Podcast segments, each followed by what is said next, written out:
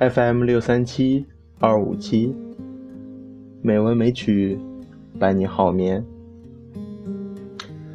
亲爱的朋友们，大家晚上好，我是主播小黄。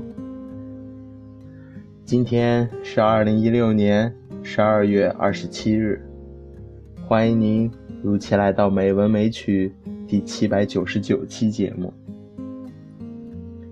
今天我想与您分享的文章是。生活中美好的鱼，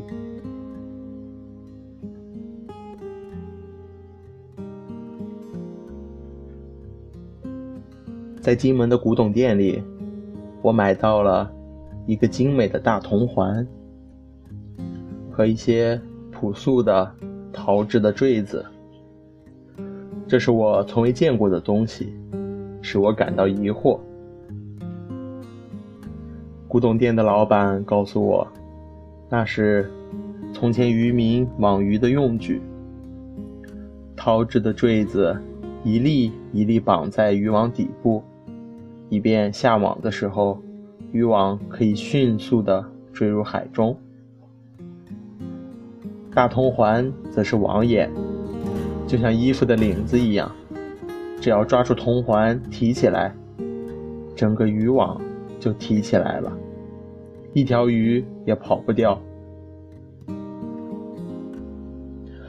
夜里，我住在乌江招待所，听见庭院里饱满的松果落下来的声音，就走到院子里去捡松果。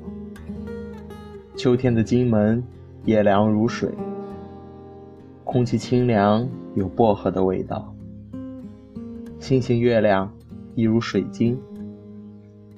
我突然想起韦应物的一首诗：“秋夜寄秋园外，怀君煮秋夜。静步咏凉天，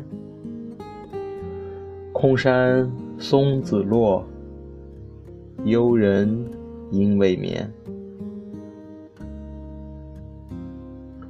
想到诗人在秋天的夜晚，散步于薄荷一样凉的院子里，听见空山里松子落下的声音，想到那幽静的人应该与我一样，在夜色中漫步，还没睡着吧？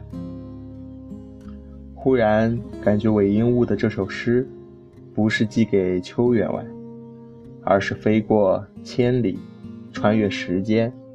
寄来给我的吧。回到房中，我把拾来的松果放在那铜环与陶坠旁边，觉得诗人的心与我的心十分接近。诗人、文学家、艺术家，乃至一切美的创造者，正是心里有铜环和陶坠的人。在茫茫的生命大海中，心灵的鱼在其中游来游去。一般人由于水深海阔，看不见美好的鱼；或者由于粗心轻忽，鱼就游走了。有美好心灵、细腻生活的人，则是把陶醉深深沉入海中。由于铜环在手，波浪的涌动和鱼的游动都能了然于心。垂丝千尺，意在深潭，捕捉到那飘忽不定的思想的鱼，观点的鱼。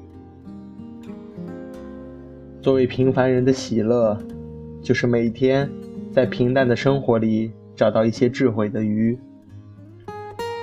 时时在凡俗的日子里捞起一些美好的鱼，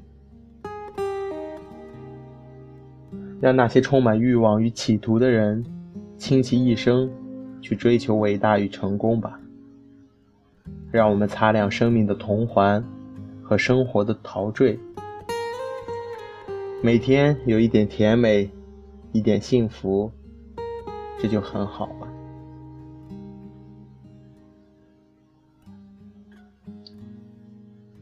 夜里散散步，捡拾落下的松果，思念远方的朋友，回想生命的种种美好体验。这平淡无奇的生活，自有一种清明、深刻和远大。